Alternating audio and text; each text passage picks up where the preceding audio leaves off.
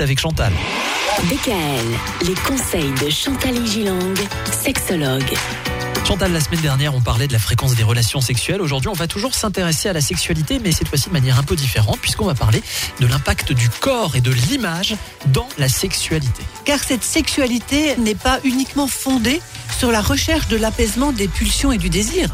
Il existe des mécanismes très très complexes de sélection du partenaire, la taille, la largeur du bassin, la symétrie du visage, etc., qui conditionnent nos élans vers l'autre et les autres depuis la nuit des temps. Par exemple, une femme avec des hanches larges conditionne l'homme qui la regarde de se dire elle va pouvoir faire des beaux bébés.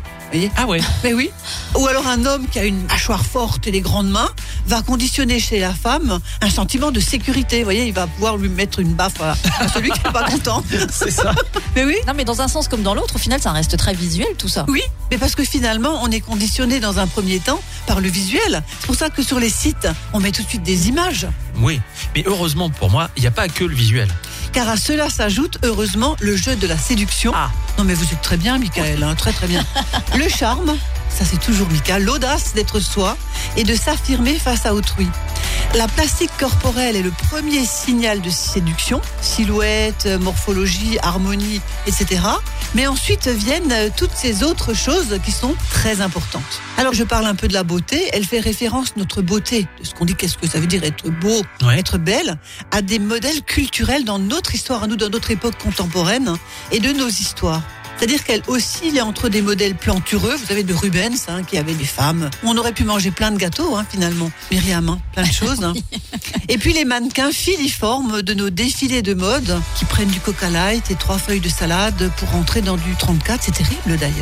Et alors ce qui est très curieux, c'est que la plupart des hommes aiment des femmes un tout petit peu enrobées quand même. Hein, on, on le sait. Ouais, c'est vrai. Mais le problème, c'est que c'est rentré dans le dictat de la beauté. Oui. Et pour les femmes, c'est des fois plus difficile de s'en sortir, Oui. justement, Oui. de cette idée-là.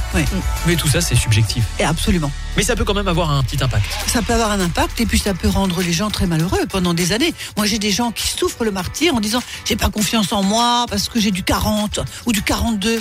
Ah, j'aimerais du 36. Mais, mais en quel honneur du 36 quoi? Alors si vous êtes ultra mince, ultra petite et que vous avez du 36, très bien.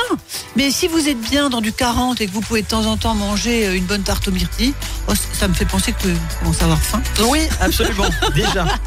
À mercredi. À mercredi. DKL, retrouvez l'ensemble des conseils de DKL sur notre site internet et l'ensemble des plateformes de podcast.